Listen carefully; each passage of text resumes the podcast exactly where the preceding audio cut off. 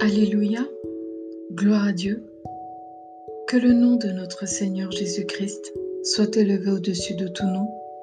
Amen. Bien-aimés dans le Seigneur, viande sacrifiée. À qui profitent les viandes sacrifiées?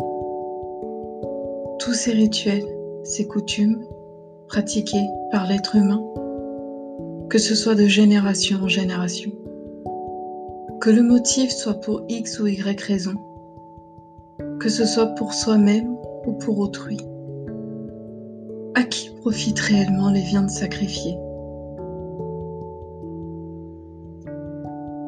Abba, est-ce que le Fils unique Jésus-Christ que tu as choisi, celui-là même qui a souffert quelques heures avant son sacrifice vivant sur la croix, et qui a souffert également sur la croix même avant son dernier souffle.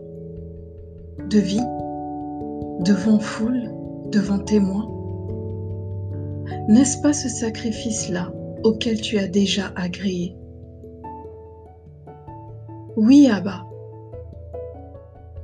Est-ce que, grâce à ce sacrifice saint et agréable, n'est-ce pas maintenant à cela que nous sommes censés nous rattacher, afin d'être justifiés Abba, ta parole nous enseigne dans le livre de 1 Corinthiens, au chapitre 10, verset 20. Je dis que ce qu'on sacrifie, on le sacrifie à des démons et non à Dieu. Or, je ne veux pas que vous soyez en communion avec des démons. Merci Seigneur de nous apporter lumière sur ta parole. Merci pour cette connaissance claire et précise car ce qui se produit dans l'invisible, toi tu le sais.